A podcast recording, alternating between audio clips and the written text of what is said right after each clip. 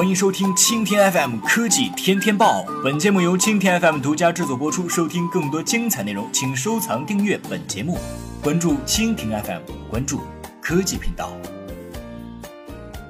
百度公司对外公布全国政协委员、百度 CEO 李彦宏三项提案，分别聚焦加快制定无人驾驶车政策法规，盘活专网资源，优化空域资源管理。李彦宏的第一个提案是关于加快制定和完善无人驾驶汽车相关的政策法律，关于加快制定和完善无人驾驶汽车相关政策法规，抢占产业发展制高点的提案。当前，主要发达国家都已经采取了多种的措施来支持企业开展无人驾驶汽车的研发和测试，并对相关的法律法规的修订进行了积极的探索。但是，我国现有大部分的政策法规与无人车发展还不相适应。李彦宏建议，我国应从国家层面对无人驾驶予以重视，国家对无人驾驶技术的研发和产业化应用做好顶层设计和科学规划，加大资金支持力度。鼓励中国汽车企业和互联网企业合作研发、协同创新。建议尽快修订和完善无人驾驶相关的法律法规，为无人驾驶汽车的研发、测试和商业化应用得到提供制度保障。建议推进无人驾驶汽车相关技术标准的建立和完善。建议积极组织开展无人驾驶汽车的试点和测试工作。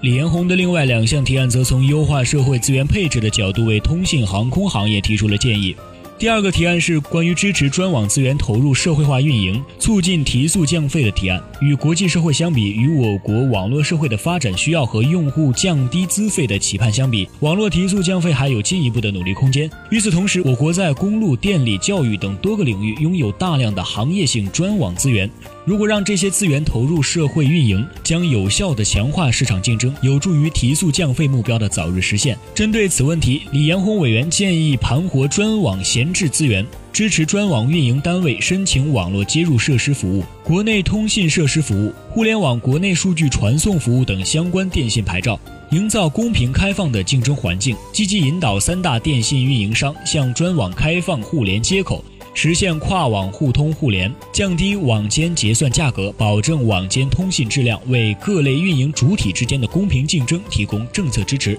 在充分考虑了网络能力和行业意愿的基础上，选择部分的行业专网开展试点示范。李彦宏的第三项提案是关于完善我国空域资源管理制度，提升民航准点率，推动我国航空事业发展的提案。有数据表明，我国航空运输总周转量自2005年起一直稳居世界第二，但是民航准点率一直低于全球的平均水平。由此可见，我国的市场空间巨大且有待开发。而在众多影响行业发展的因素中，空域资源不足以成为限制整个民航产业发展的重要因素。通过航空对我国民航产业的进一步完善有着重要的意义。为此，李彦宏建议由中央军委空中交通管制委员会办公室牵头，协调空军及各地民航的管理部门，优化各类空域资源的分配和管理制度，提升航空运输的准点率，并促进通用航空市场的发展。